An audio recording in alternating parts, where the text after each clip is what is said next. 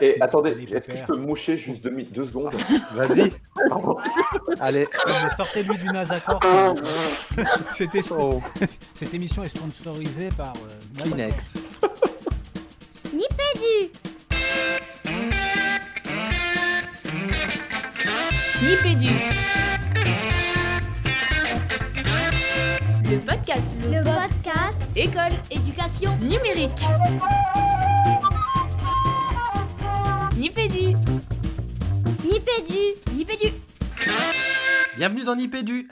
Nipédu, épisode 105. Aujourd'hui, j'allais dire ce soir, cet après-midi, ça dépend où vous êtes, ça dépend quand on est chacun autour de, de ces différents micros. Euh, on se retrouve avec Fabien Aubard. Salut Fabien.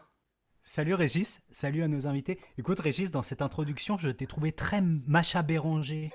Tu vois, on avait envie de, de t'écouter là longtemps, peut-être te faire quelques confidences. Alors je ne sais pas si nos invités vont aujourd'hui nous faire quelques confidences. En tout cas, une chose est sûre, Régis, c'est qu'on est extrêmement de les, euh, content de les retrouver. J'ai envie de te dire euh, déjà. Déjà, on est extrêmement content de les retrouver parce qu'ils sont loin de nous, mais proches de notre cœur. T'as vu, c'était beau ça, c'était improvisé. Eh Macha, t'es trop bon. Ils sont à quelques 6000 km, voire beaucoup plus. Je dis 6000. Oh, sans doute beaucoup plus, ils vont nous le dire. C'est Julie Higounet et Jérôme Train. Bonjour à tous les deux. Salut Julie. Bonjour, salut à vous. Donc on est un tout petit peu plus loin, euh, Régis. Moi je suis à San Francisco aujourd'hui et on est à 9000. À peine plus loin, ouf. Et toi Jérôme? Et bonjour Macha, bonjour Fabien. Et moi, je sais pas du tout combien il y a de kilomètres jusque jusqu'en Moselle. Donc, euh, effectivement, on est un peu plus loin, mais euh, voilà, on est là, on est prêt. euh, on est sous la pluie ici à Dallas, mais tout va bien. Bon, bah ici aussi on est sous la pluie, donc ça change pas grand-chose finalement. Euh, on se retrouve donc autour d'un épisode déjà 105, Fabien.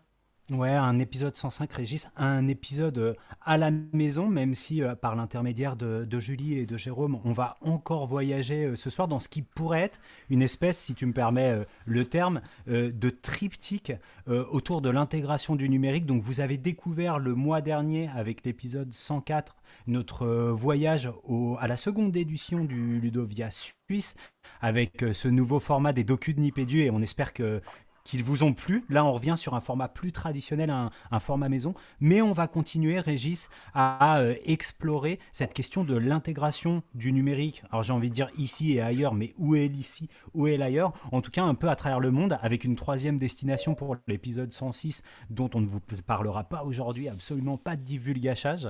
Euh, on s'est intéressé à la question de la production des ressources euh, à Yverdon-les-Bains avec un certain nombre de témoignages. Et ce soir, eh ben, on va vraiment profiter de la présence et l'expertise de Julie et euh, de Jérôme pour aller explorer un petit peu les pistes d'accompagnement euh, qu'on peut proposer aux collègues à l'intégration de ces solutions numériques en pédagogie. Ouais, alors j'imagine, enfin non, j'imagine pas. On va renvoyer euh, nos auditeurs à Nipédu, combien pour retrouver Julie et Jérôme un peu plus en longueur? Tu as le chiffre en tête, Fabien? Ouais, ouais, je dirais le, le Nipédu euh, 99. Et si vous allez du côté de la 23e minute, avec euh, 45 secondes, je crois, vous trouverez l'interview Ah, euh, de Julie et, euh, et de Jérôme qui se présenteront hein, dans, ces- dans cet épisode. On va pas refaire la présentation de Julie et de Jérôme, puisque eh ben, on apprend à les connaître et à connaître notamment le forum pédagogique à travers de, de cette capsule d'une dizaine de minutes. Et Julie et Jérôme, ils sont un petit peu chez eux, chez Nipédu, puisque bah, vous les retrouvez tous les mois. Euh, lorsque je n'oublie pas, et c'est l'occasion de, bref, de faire un- le plus grand mea culpa de ma vie de podcasteur en direct pratiquement à Jérôme et à Julie, et ben on les retrouve effectivement presque tous les mois, mais normalement tous les mois, avec la rubrique. Régis, est-ce que tu peux nous, nous bruiter à la bouche le jingle? I love America. Oui, eh, pour, les fans de cette euh, rubrique de Nipédu, oui, c'est vrai qu'on s'excuse. euh, on, a raté un ou deux épisodes. hein. C'est complètement de notre faute parce qu'il faut le dire, ils avaient fait le boulot. On avait les capsules, mais on a complètement raté le, dans, dans la chaîne de notre, de notre outil de travail. Donc on s'excuse. On les voit se marrer là à 9000 km, mais un grand pardon. Donc euh, double dose aujourd'hui de, de MLF America et de vous deux dans cet épisode. Non, et pour finir sur l'anecdote, je crois qu'on les a pourris aussi en leur disant euh, ça serait bien que vous nous envoyiez des capsules. En plus, On leur a pas dit un truc comme ça. En plus, on leur a dit, eh, vous déconnez quand même, vous n'envoyez plus rien. Mais bon, Non, vous, vous nous avez pas pourri. Vous avez juste dit, vous êtes où les copains? On attend vos capsules. J'adore, j'adore. Ok. Euh, Régis, sans autre forme de procès, Euh, est-ce que tu vas être encore perdu à ce moment-là ou est-ce que euh, tu nous lances dans le cœur de l'émission? Alors c'est parti, on, est parti pour cet épisode hybride, euh, mi, mi épisode traditionnel, mi docu de Nipédu. En fait, la résistance au changement, pour moi, c'est une perception. Benoît Petit, conseiller pédagogique au récit, le réseau éducation, collaboration, innovation, technologie. Donc c'est moi, c'est nous qui voyons les personnes comme des résistants. Mais en fait, on peut peut-être les voir autrement que comme des résistants. Puis c'est un peu l'idée que dans le Pichakucha, ce que je disais, c'est voir au-delà de l'évidence, mais que souvent, euh, c'est les choses qui nous heurtent, qui viennent nous chercher, qui nous font réagir en premier. Puis on oublie peut-être de, de, voir que peut-être la personne elle a plein de potentiel, elle a plein de choses qu'elle a déjà fait, elle a déjà des pas, elle a une certaine ouverture, mais au lieu de voir ça, souvent on voit les, les résistances, on voit les gens qui expriment des, des, réticences, puis là on se dit, ah, c'est un résistant, je suis pris avec cette personne-là. Ça, je trouve pas ça évident, je trouve ça difficile.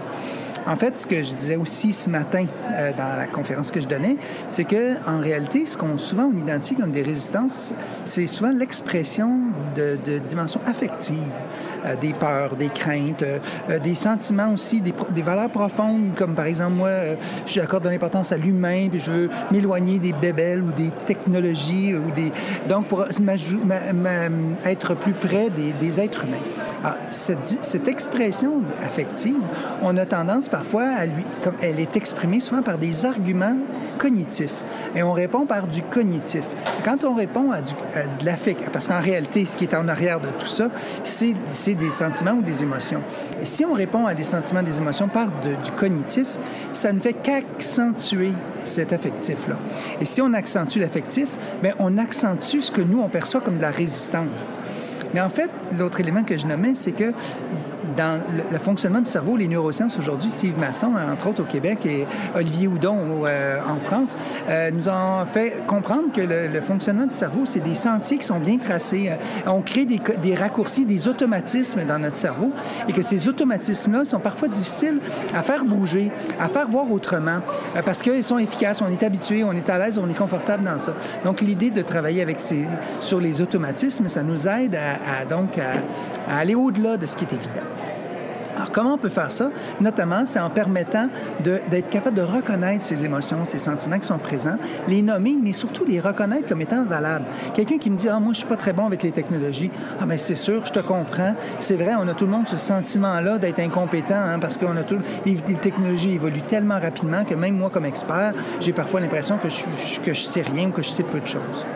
Donc, c'est l'idée, c'est de travailler à reconnaître et à normaliser ces sentiments, ces émotions, les faire en sorte qu'ils sont valables. On a c'est normal qu'on ait ces sentiments, ces émotions, ces peurs, ces craintes, mais que peut-être qu'il y a d'autres gens qui ont vécu des choses similaires à nous et qui ont trouvé des solutions. Donc, chercher à trouver à répondre, parce que sous-jacent à ces émotions, ces sentiments, il y a des besoins, il y a des, il y a euh, euh, des, des, défis à relever. Et si on aide à trouver des solutions pour répondre à ces défis-là, bien, ce qu'on perçoit comme étant des résistances peuvent devenir des leviers percevoir les besoins et aussi euh, ne pas s'arrêter à ce qui nous paraît évident. Hier, je donnais l'exemple de Mance, une enseignante, qui me demandait euh, j'ai un pad, je veux des jeux. Alors moi, je m'étais arrêté à ces deux mots-là et je m'empêchais de voir que Mance, au fait, quand je suis arrivé dans sa classe, elle avait plusieurs iPads, elle avait des ordinateurs, un, un, tableau interactif. Elle utilisait toutes ces technologies, elle voulait se mettre à jour, elle voulait avoir d'autres affaires, alors qu'elle était à quelques mois de sa retraite.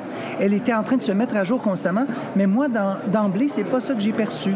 Alors là, de voir que ah, dans le fond, elle est beaucoup plus ouverte que je le pensais, que je l'imaginais. C'est pas une résistante, c'est le contraire. Face à certaines réticences d'enseignants euh, aux usages du numérique, on peut, hein, on peut effectivement ressentir euh, euh, des, résistances plutôt affectives, des manifestations affectives. Est-ce que est-ce que c'est toujours le cas? Est-ce qu'il n'y a pas des réticences qui sont, on pourrait dire, légitimes, c'est-à-dire des usages du numérique qui n'auraient pas de plus-value? Je ne sais pas ce que vous pensez de cette question. Je, précise que c'est une question du petit Jean-Philippe de Tonon-les-Bains. J'aurais pas pu être aussi brillant que lui, donc euh, oui, oui. Merci Jean-Philippe. Merci Jean-Philippe.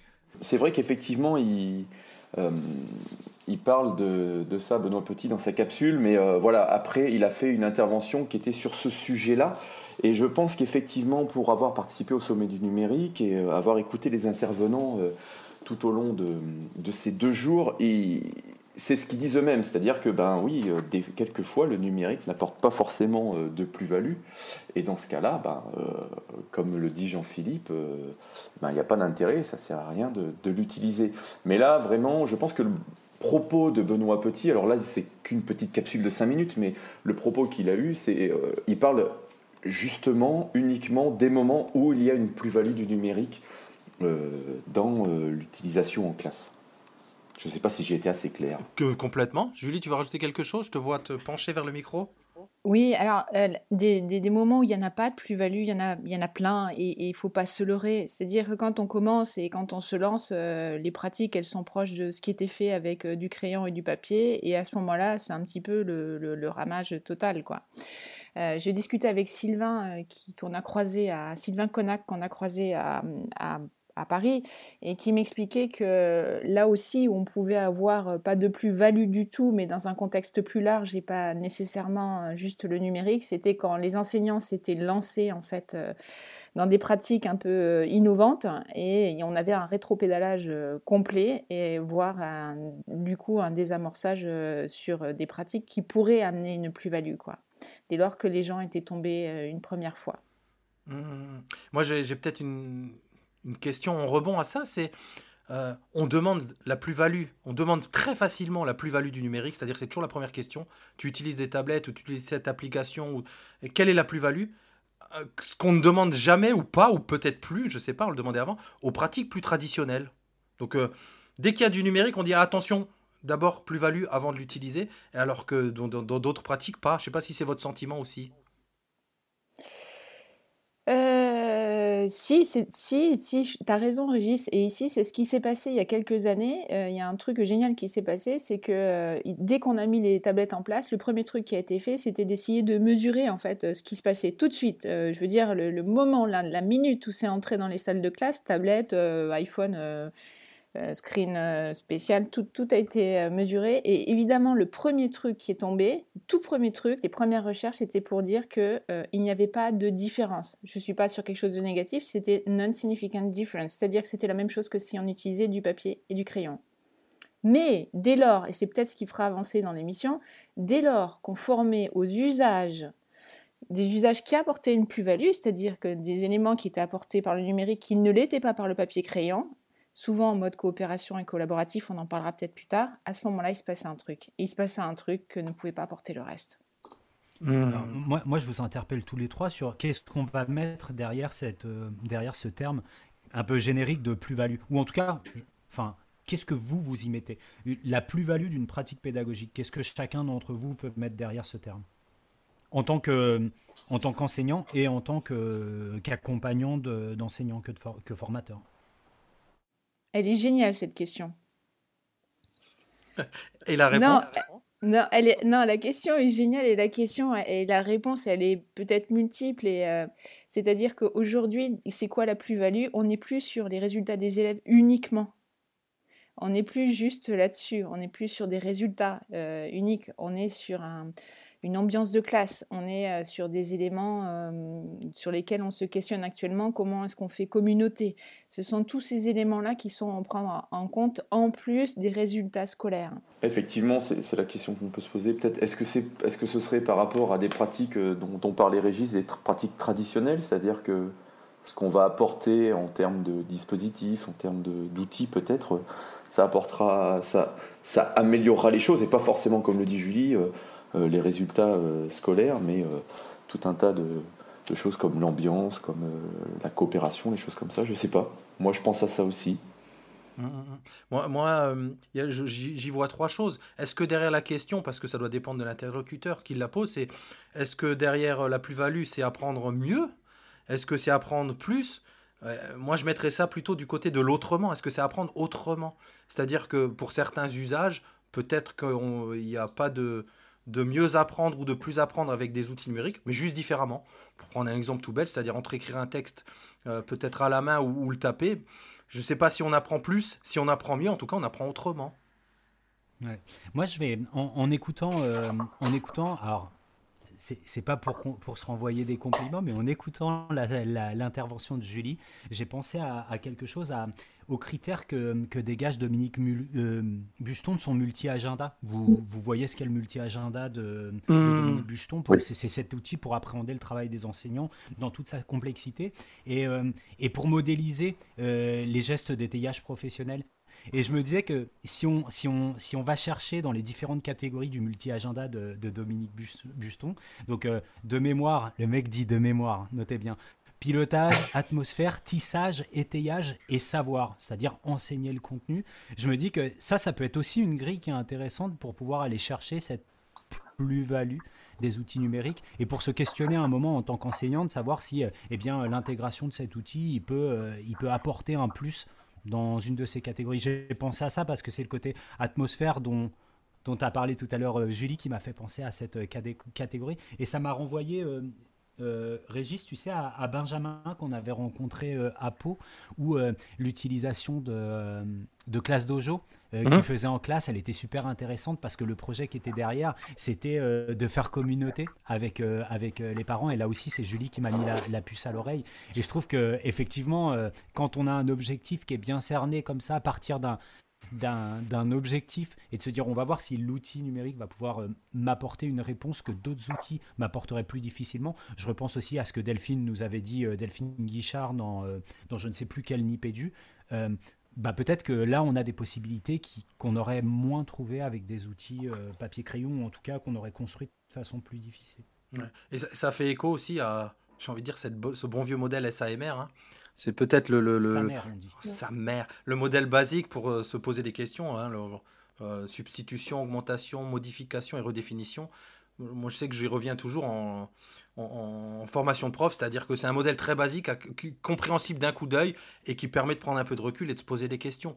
Bien que, j'y reviens à ça, c'est la question de la plus-value, qu'on la pose comme ça d'emblée, je trouve c'est piégeant, pour en tout cas pour l'enseignant. Dans ses premières pratiques d'innovation, avec un petit i, où il essaye des choses nouvelles dans sa classe, si on lui pose tout de suite la question de quelle est la plus-value, ça peut être très bloquant et, et contre-productif parce qu'on fait marche arrière tout de suite. quoi. Non, et puis cette question, cette question pour moi, elle a toujours été biaisée. Enfin, je, connais des enseignants très proches de moi. Suivez mon regard à qui on pose souvent la question au sujet de dispositifs qu'ils ont pu mettre en place en classe. Enfin, pour moi, la plus-value, et Julie le soulignait tout à l'heure, euh, elle, est, elle est mesurée et mesurable euh, quand on pense en termes, par exemple, première chose qu'on pense, je pense que derrière la question de plus-value, chez n'importe lequel des, des intervenants qui va nous questionner là-dessus, il y a celle de l'impact sur les apprentissages des élèves. Donc il y a à la fois une notion de temps et il y a une notion de méthodologie. Et la méthodologie, c'est pas l'enseignant ou en tout cas avec beaucoup de difficultés et, cer- et- et certainement beaucoup de biais derrière qui va dire ça fonctionne ou ça fonctionne pas. Donc à moins d'avoir effectivement une recherche et une recherche qui soit méthodologiquement robuste et installée dans le temps, euh, difficile de dire ah bah ça marche ou ça marche pas. Et c'est pour ça que j'ai souvent tiqué euh, sur des interventions où euh, très rapidement quand on a la présentation soit d'une innovation pédagogique, soit d'une pratique pédagogique, on appuie sur le numérique éducatif, on a effectivement Julie tout de suite cette question de quelle plus-value et souvent, on a le praticien qui, bah, qui répond du tac au tac. Bah, c'est- incroyable, ça fonctionne extrêmement bien. Et je l'ai beaucoup entendu sur le Ludovia euh, suisse notamment. Et, Les euh, élèves sont motivés. Ouais, les élèves sont motivés, ils adorent, ils en redemandent. Alors après, ça sont peut-être des éléments qui sont euh, objectivés et qui sont euh, acceptables, mais et peut-être que ça suffit à répondre à la question. Mais je pense qu'on pourrait être un peu plus exigeant et à la fois dans le questionnement et à la fois plus circonspect dans les réponses qu'on approche, qu'on apporte, et à la fois euh, bah, être plus ambitieux dans euh, qu'est-ce qu'on souhaiterait avoir derrière pour pouvoir répondre à cette question. Donc euh, encore une fois, hein, le multi-agenda dont je vous parlais tout à l'heure, c'est sur la page de l'IFE. Bah, on attend toujours euh, nos amis de la recherche et je pense que beaucoup d'enseignants sont, prêts maintenant à ouvrir euh, la classe à nos amis chercheurs pour pouvoir venir examiner à la loupe ces dispositifs qui sont mis en place en classe. Alors un dernier petit point pour complémenter ce que tu fais sur le multi-agenda et qui, est plutôt de notre côté du monde. Il y a euh, les études de Jonati ont un peu euh, bouleversé euh, pas mal de choses ici, c'est-à-dire que bon, il, a dit haut et fort, il y a certaines choses qui sont qui ont une influence positive sur les apprentissages d'autres moins. Et à partir de ça, on a vu des courants se développer, notamment la rétroaction, le feedback, la rétroaction. Et en fait, des universités comme Harvard se sont emparées de ces facteurs-là pour essayer aujourd'hui d'actualiser en, en, fonction de certains champs de compétences, euh, euh, vérifier que ces facteurs étaient bien, bien des facteurs euh, d'efficience dans d'autres niveaux, c'est-à-dire renforcer ce qu'il avait lui commencé à montrer par son croisement de données.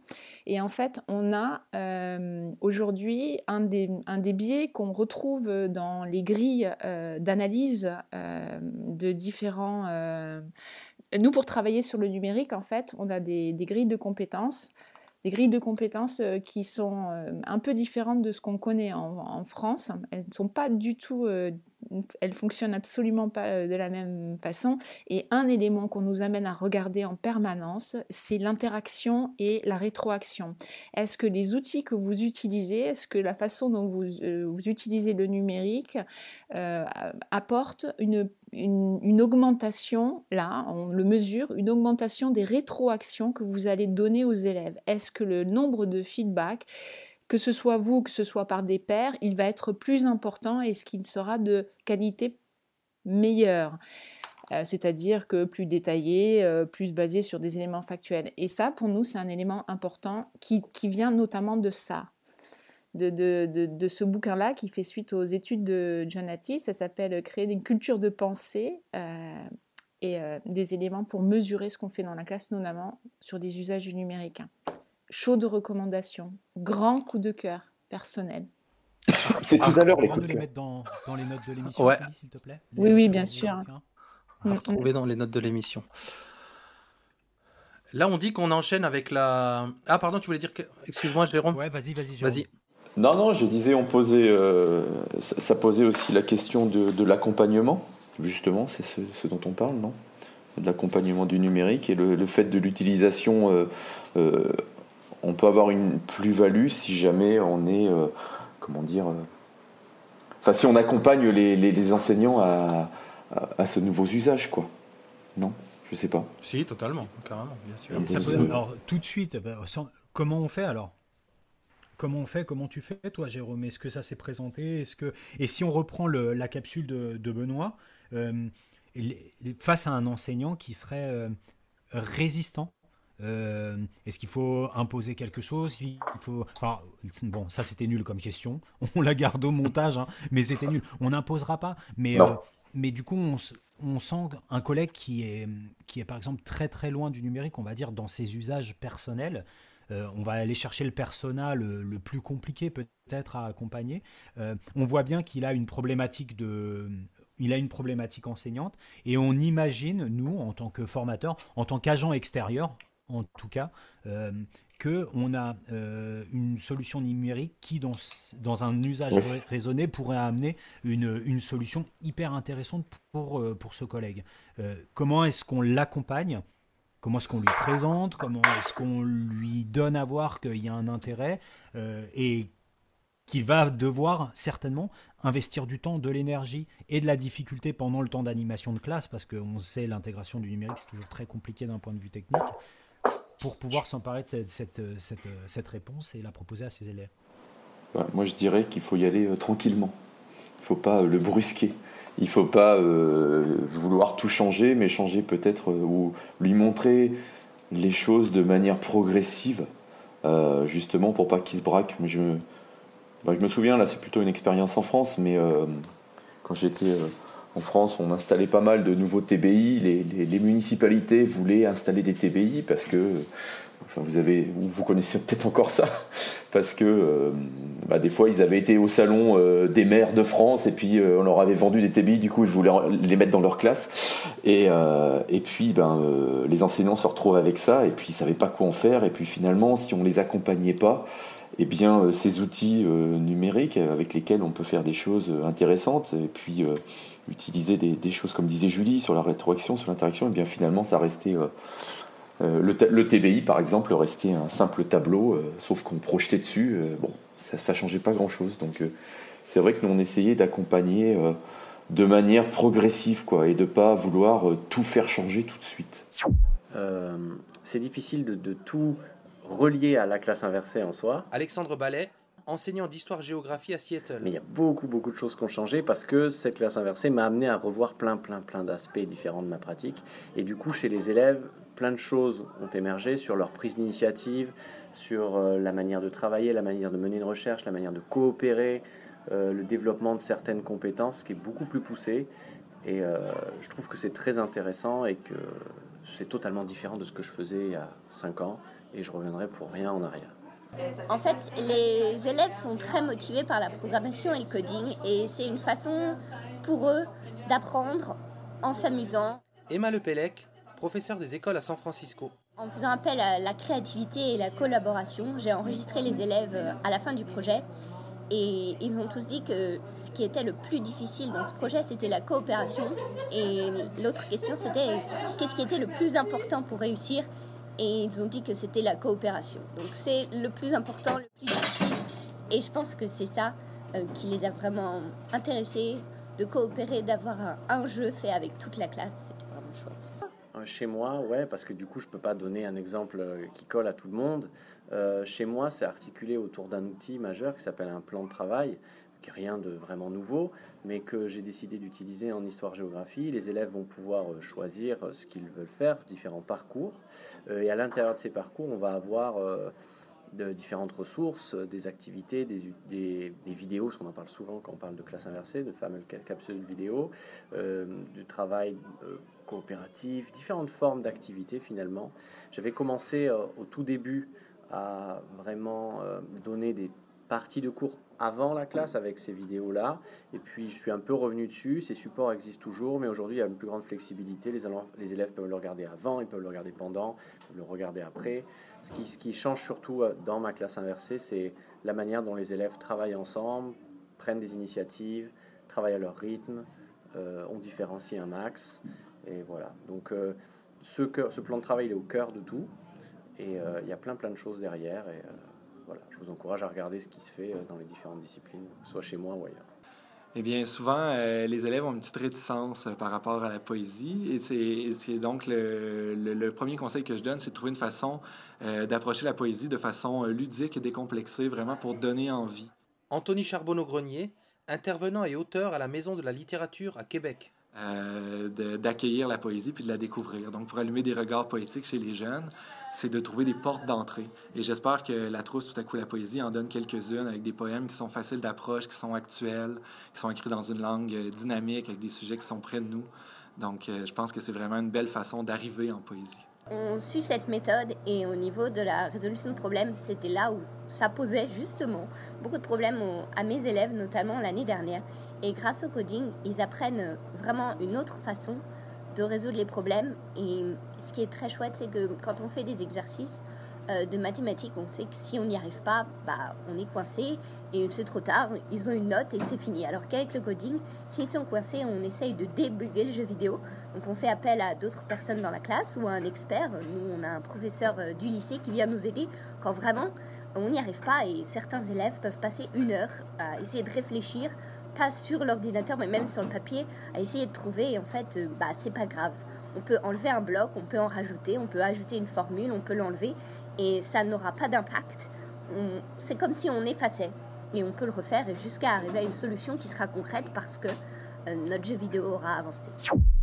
Ici, aux États-Unis, par exemple, on n'a plus de formation depuis maintenant euh, 5-10 ans, puisque l'analyse des freins a été faite. On n'a surtout plus de, formation euh, sur des usages. C'est-à-dire que tu on trouve plus vraiment de formation où on dit euh, bon alors usage du TBI en trois temps, euh, boum boum boum, ou alors euh, euh, utiliser euh, je sais pas quel outil ou que c'est terminé. Par contre, euh, ce qui se passe, c'est que la totalité des formations qui ont lieu euh, sont des formations qui vont être euh, vigilantes à utiliser certains éléments. Je vais vous donner un, exemple très précis. Un chef d'établissement qui programme la formation pour son établissement ici, qui va faire venir un ou deux formateurs à l'année.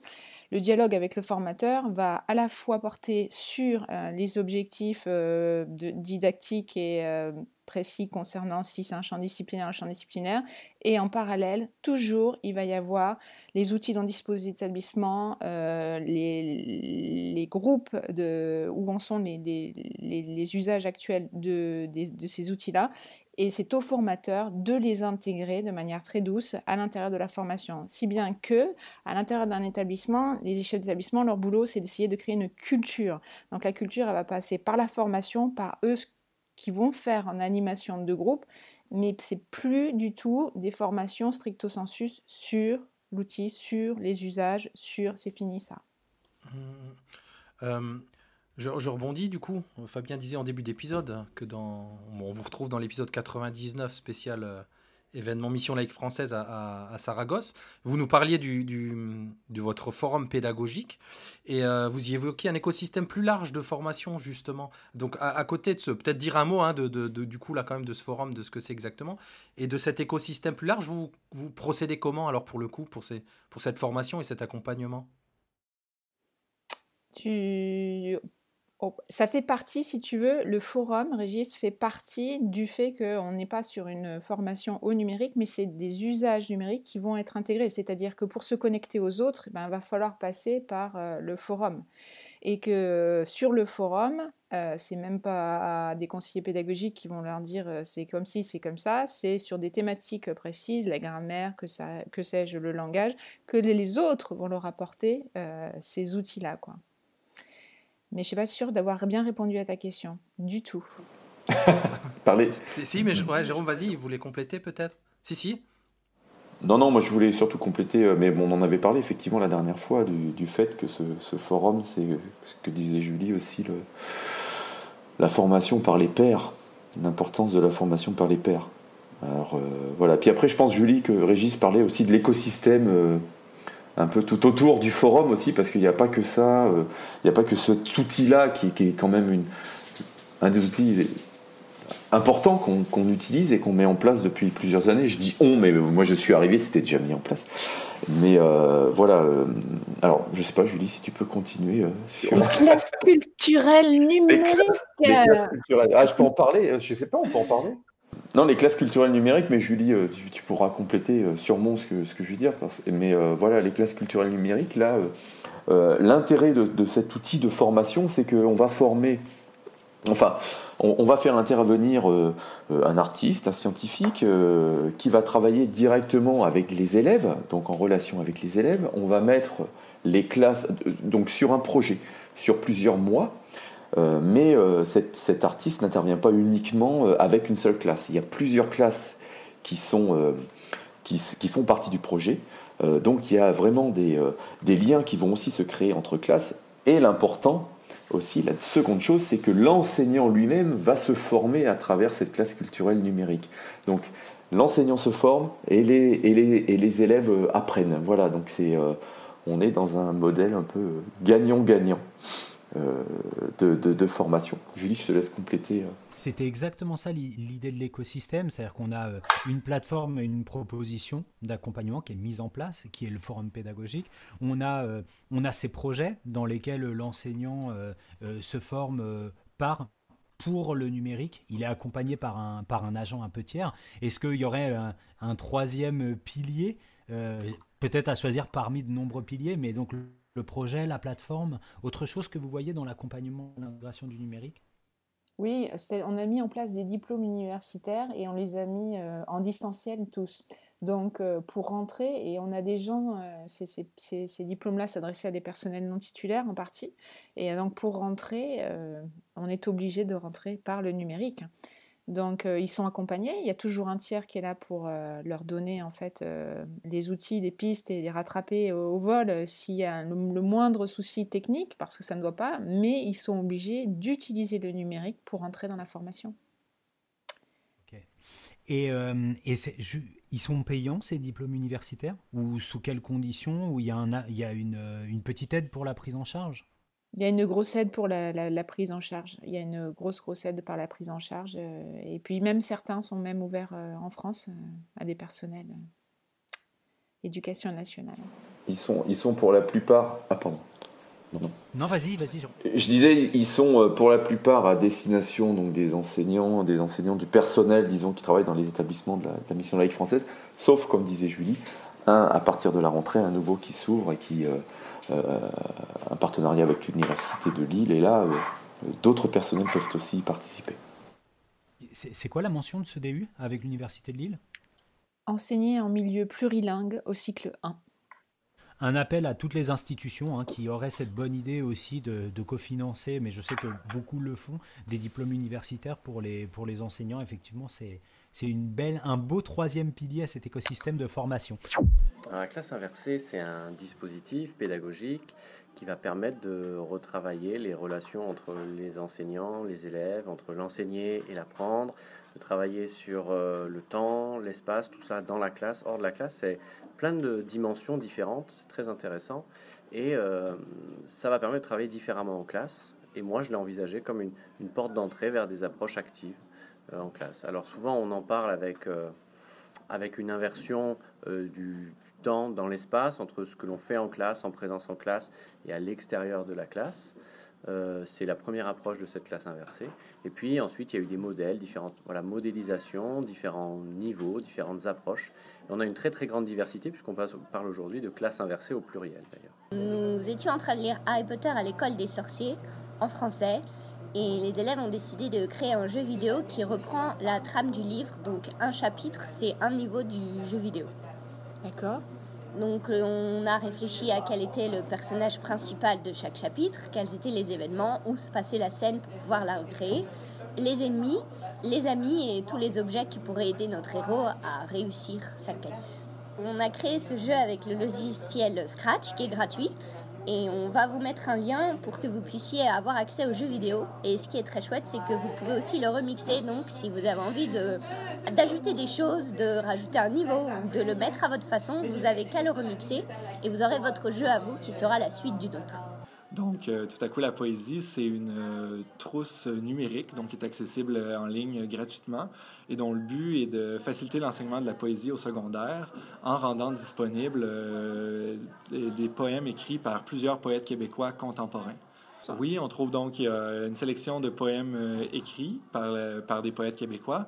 Il y a également des poèmes audio qui sont donc où les poètes lisent leurs poèmes et sont accompagnés d'ambiances sonores. Et finalement, il y a des vidéos poèmes où euh, des, des, films de différentes esthétiques viennent euh, accompagner et compléter euh, les textes poétiques. En fait, on a développé une zone prof qui est vraiment prévue spécifiquement pour les gens du milieu de l'éducation. Ça permet de, de, trouver des contenus rapidement en fonction de l'âge des élèves, en fonction de certains mots-clés pédagogiques, de mots-clés thématiques. Il y a également moyen de télécharger tous les poèmes pour les, pour les utiliser en classe et télécharger également les ambiances sonores pour permettre des récitations en classe. Euh, on, voit ce que vous proposez, vous, en termes d'accompagnement du numérique, mais nous, on avait une question un peu indiscrète avec Macha. C'était savoir euh, vos outils numériques à vous de prédilection. Alors, on, pour pouvoir euh, vous donner un petit, un petit cadre de réponse, on va rester sur vos, sur vos usages professionnels, sur votre quotidien de formateur, mais quelles sont les deux, trois applications, deux, trois solutions numériques dont vous ne pourriez absolument pas vous passer dans, dans votre quotidien professionnel? Alors, euh,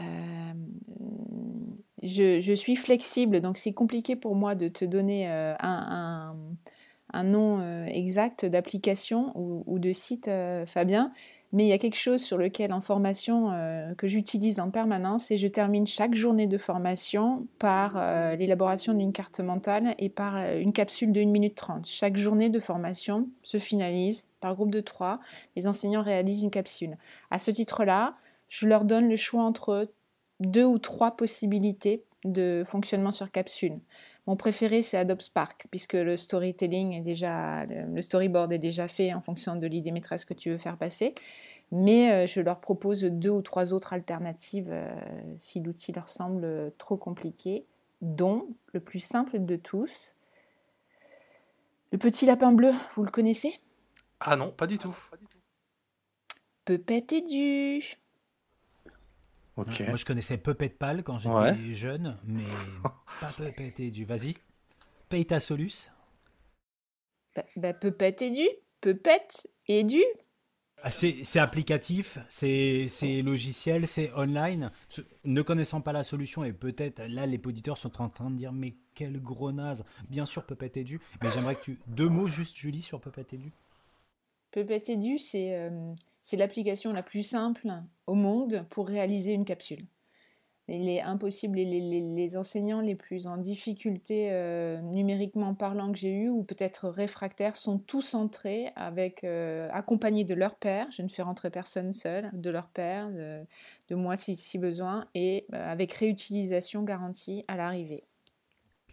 Bon. Et On donc, sur- euh, l'effigie, un petit lapin bleu, j'imagine. Un petit lapin bleu. Yep, à retrouver facilement. Euh, et en solution de carte mentale, tiens, parce qu'on en a beaucoup parlé avec Régis euh, ces derniers mois. Hum, ça nous intéresse, là, à titre tout à fait personnel. Ah, Ouais, clair. mais en fait, je ne sais pas si vous allez adorer la solution que je vais vous donner. hein. Ah, Ah non, mais vas-y, vas-y.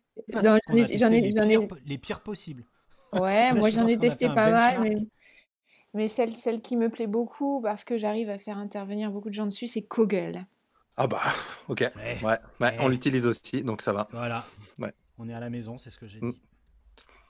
Toi, Jérôme, t'es indispensable? Alors moi, euh, j'ai pas du tout pensé à la formation en fait. J'ai Ah, Mais peu importe, c'est pas grave, vas-y, vas-y, complètement ça. auto-centré. Non, non, euh, non mais c'est complètement nul. Euh, non, c'est juste un. Bah, avec ma collègue Julie, euh, comme vous le, le savez, puis comme on, comme on l'a dit au tout début de l'émission, on est très loin de l'un de l'autre, l'un de l'autre, pardon, mais on travaille tout le temps ensemble. Notre indispensable à nous avec Julie, je crois que c'est WhatsApp. Ah bah voilà. Et, et voilà, c'est pas du tout novateur, rien du tout, mais notre indispensable avec Julie, ouais, WhatsApp, je pense qu'on y est euh, 7 jours sur 7 quasiment. On essaye de pas trop s'embêter mutuellement le week-end, mais on communique énormément par écrit, par, euh, ou, ou on se téléphone, et euh, c'est euh, une solution très facile pour travailler. Et moi, je, et quand on se voit avec Julie, on se voit pas beaucoup dans l'année, on se voit 4-5 fois, mais j'ai l'impression que je l'ai vu hier, quoi, ou que je l'ai vu ce matin, quand je la vois, je la retrouve. Et, Voilà, et moi, donc et moi, ça, ça me questionne parce que sur tout ce qui est. Alors, ça, c'est pour l'interface messagerie, euh, je vois bien. Oui. Mais comme vous bossez ensemble, il y a de l'échange de fi- fichiers, il y a de la co-construction Eh oui. a. Qu'est-ce qui vient intégrer Qu'est-ce qui vient de ce Eh côté ben, Jérôme? Et ben WhatsApp, on peut aussi le télécharger sur l'ordinateur. Donc il faut que le téléphone soit juste à côté de l'ordinateur, enfin juste à côté à quelques centimètres ou, mètres. Et, euh, et là, on peut intégrer WhatsApp sur l'ordi et on peut s'échanger des dossiers aussi euh, par l'intermédiaire de ça. Et puis on peut surtout écrire beaucoup plus rapidement. Parce que moi, je suis un peu nul avec mes deux pouces sur mon téléphone. Donc avec le clavier, c'est beaucoup plus rapide. Et puis on a aussi, on utilise aussi des, tout simplement des, des dossiers de partage, beaucoup euh, de dossiers de partage avec Julie. Et la messagerie aussi, euh, bien sûr. euh, L'email. Alors c'est des solutions de la préhistoire, mais c'est des solutions euh, numériques, je pense, Julie, tu me diras le contraire, ou pas, je sais pas, qui nous aident beaucoup dans notre travail quotidien. Mais c'est rigolo que tu dises ça parce que parce que on, travaille pas mal ensemble avec Régis aussi et on a découvert, je sais pas, euh, Régis, c'est quoi en début d'année scolaire, on a découvert, on a redécouvert le rappel sous iOS, euh, sous iOS Mm, mm, mm. et, euh, et vous, vous vous pouvez pas savoir à quel point on hack le rappel et à, à- à quel point rappel nous sert à tout. Et c'est un truc de fou parce que de se dire que avec l'ensemble, on utilise beaucoup de solutions numériques avec Régis. euh, et euh, je parle sous ton couvert, hein, Régis. Mais clairement. Et, et c'est fou comme aujourd'hui, rappel sur iOS est vraiment au cœur de nos échanges quotidiens et à long terme.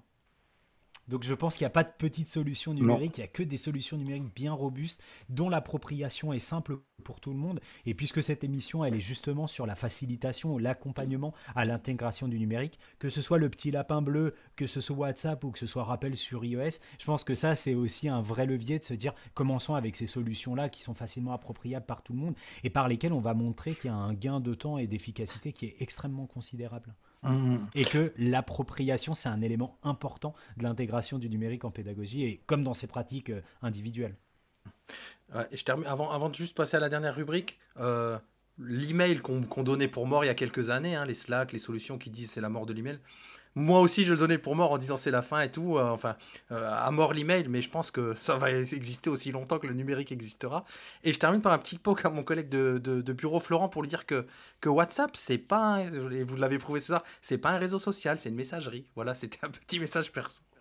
Ouais, Euh, et c'est- intéressant parce qu'on peut, faire des groupes et tout ça, donc c'est vraiment. Ouais, on, on s'en sert pas mal avec Julie, ouais, on s'en sert beaucoup. Juste, puisqu'on a, fait un petit message perso, je voudrais faire un tout petit message perso à Florence Rizzo euh, pour le multi-agenda de Dominique Buston sur lequel on, enfin, qu'on a regardé tous les deux l'autre jour. Donc j'en profite pour la remercier pour cette belle, belle reco. On file vers inspiration, coup de cœur, coup de gueule. Inspiration. Inspiration. Coup de cœur. Coup de cœur. Coup de gueule. Coup de gueule. Alors, inspiration, coup de cœur, coup de gueule. Vous avez quelque chose euh, dans votre besace, les amis? Alors pour le coup de cœur, je vous en ai parlé un tout petit peu euh, tout à l'heure, mais je reviens dessus. Il y a un homme qui est phénoménal, qui s'appelle Ron Richard, et euh, a, qui travaille à l'université de Harvard et qui a mis en place, en fait, qui a écrit un bouquin, mais mis en place plus largement tout un tas de méthodologies autour de créer une culture de pensée. J'en parle maintenant parce que c'est ça qui m'a, moi, aidé personnellement à débloquer la situation euh, et à penser euh, la façon dont on pouvait amener et mieux accompagner les enseignants et mieux concevoir, en fait, les formations qu'on faisait avec ces systèmes de, de pensée. Et tout ça, c'est la racine, je disais tout à l'heure, c'est John Hattie.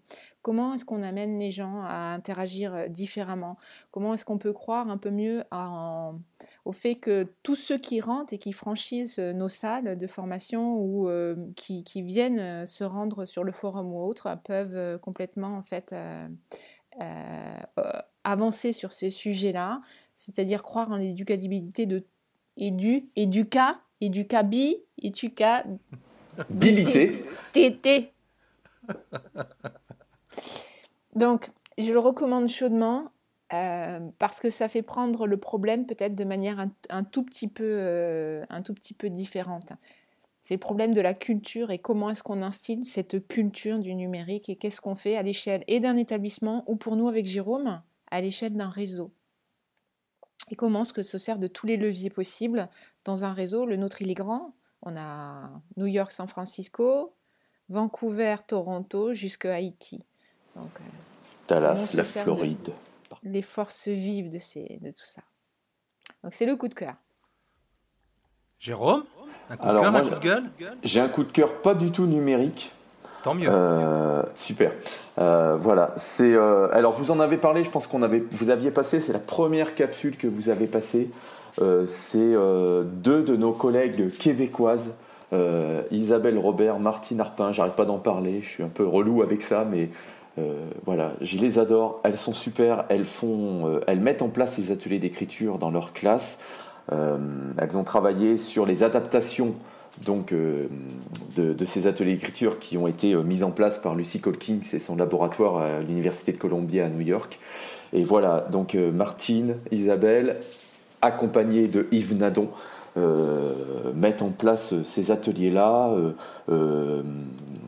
accueille tout le monde qui veulent bien venir voir dans la classe comment ça fonctionne. Et euh, voilà, nous, on s'est inspiré de, de, ce travail, le travail de Lucy Colkins, bien sûr, et puis, euh, et puis aussi le travail québécois sur, euh, sur ces ateliers d'écriture cette année pour travailler avec les enseignants de notre réseau.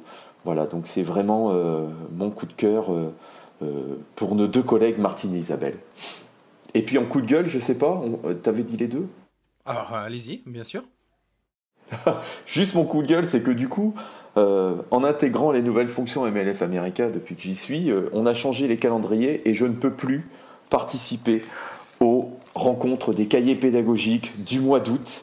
Et ça, c'est mon coup de gueule. Je suis très déçu parce que j'ai adoré les rencontres des cahiers pédagogiques au mois d'août.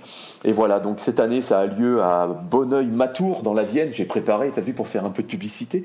Du 18 au 24 août, et bien nous, avec Julie, on aura déjà commencé l'année scolaire, donc je peux plus y participer. Mais en tout cas, j'insiste tout le monde à aller participer à ces rencontres. C'est vraiment un moment euh, euh, d'échange, un moment... Euh, comment dire, je sais pas, de bonheur, j'allais dire, allez, osons le mot, comme dirait Julie, de bonheur, vraiment euh, cette semaine euh, où on, côtoie plein de gens différents, plein de gens super intéressants. Et euh, voilà, donc les rencontres des cahiers pédagogiques, allez sur leur site, vous verrez la publicité, inscrivez-vous, c'est vraiment génial. Voilà, donc voilà, mon Google, c'est ce que je peux pas y participer.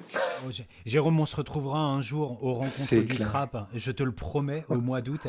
Et j'en profite, je rebondis sur ton coup de gueule qui était un coup de cœur masqué, eh on l'a bien senti, euh, pour, euh, pour signaler une autre manifestation euh, du CRAP. C'est euh, un séminaire sur la neuroéducation en question qui est proposé le 25 mai au lycée Paul Valéry pour les, alors je dis pour les franciliens ou pour les parisiens, mais pour tous ceux qui souhaiteraient venir y participer. Donc c'est dans le 12e arrondissement.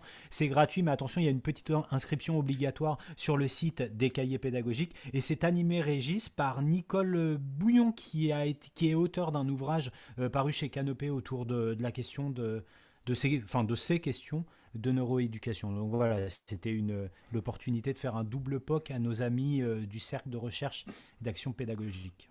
et s'il y a bien un événement immanquable qu'on a manqué jusque-là, Fabien, c'est celui-là, malheureusement. On, on est impardonnable. Ouais, c'est clair. Mais on va s'organiser ça avec, euh, avec Jérôme et, et peut-être avec Julie. Ah ouais, avec Julie. Avec plaisir. on profite aussi de la rubrique coup de cœur pour annoncer l'édition 2019 du CLIC, euh, le congrès des classes inversées et pédagogie active. Alors, euh, cette quatrième édition, je crois, elle a lieu du, 28 au 30 juin à l'UPMC, euh, sur le campus Pierre et Marie Curie de la Fac des Sciences et Ingénierie Sorbonne Université, à Paris. Que vous dire si ce n'est d'aller à cet événement incontournable? Pour ceux qui ne le savent pas, on est bien au-delà de, de, simples formations ou découvertes de classes inversées. On vous met dans les notes de l'émission le lien vers le programme très très riche. Hein. vous verrez des mini-conférences, des cartes blanches, euh, des ateliers proposés par les collectifs enseignants connectés, des ateliers participatifs, des tables rondes, des ateliers techniques, des retours d'expérience.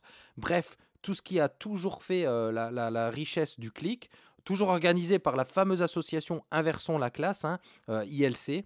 Euh, que vous dire d'autre sinon d'y aller à cet événement incontournable annuel? Euh, Comme d'habitude, on vous met tous les liens dans les notes de l'émission, euh, le programme, comment s'inscrire et y assister, etc. vous retrouvez tout ça dans les notes de l'émission et peut-être bien qu'on se retrouvera au clic. On, on, enchaîne sur la dernière rubrique, ça vous va? C'est parti? Allez, on va tweeter avec l'ami Edgar Morin. Tweet comme Edgar Morin. Tweet comme Edgar Morin. Tweet comme Edgar Morin. Alors, sans commentaire, hein. on finit là-dessus et on, est d'accord, on ne commande jamais un tweet d'Edgar Morin. Et on va laisser la primeur, bien sûr, à celui qui relaie ce soir ce tweet de, de Monsieur Morin. C'est toi, Jérôme, qui nous, fait, qui nous a fait cette proposition? Euh, Oui, je suis allé voir un peu les tweets d'Edgar Morin et j'en ai vu un qui m'intéressait. Alors, je le lis, c'est ça? C'est ça. Ok.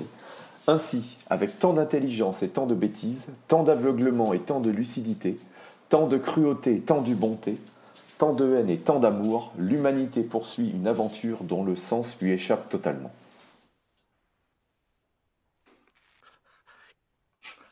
Voilà, on laisse toujours le blanc magique juste ah, derrière. C'est obligatoire, quoi. Il n'y a rien à dire. Euh, ben, Qu'est-ce qu'on finit par, euh, par évidemment vous remercier grandement tous les deux et, par se réexcuser une dernière fois d'avoir loupé les précédentes capsules. Ça ne se reproduira plus, n'est-ce pas, Fabien? Plus jamais. Pas de problème. Plus jamais, je le promets. Et d'ailleurs, je voulais dire que tout à l'heure, on a parlé de l'initiative d'Isabelle Robert. Tu as parlé, Jérôme, de l'initiative d'Isabelle Robert et de ses collègues. Donc cette capsule, elle est à retrouver non seulement dans la rubrique euh, MLF America de Nipédu euh, du mois de On vous mettra dans les notes de l'émission, mais ce qu'on va surtout mettre dans les notes de l'émission, c'est cet espace des podcasts de MLF America où on peut retrouver cette interview et bien d'autres. Et euh, bah, au travers lesquels on a l'occasion de vous suivre dans vos pérégrinations pédagogiques et andragosiques. C'est beau, c'est beau. Un grand merci à tous les deux. Merci à vous.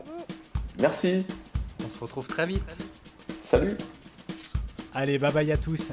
Et surtout, Régis? Surtout, qu'est-ce qu'il faut toujours garder? Il faut toujours garder la pêche.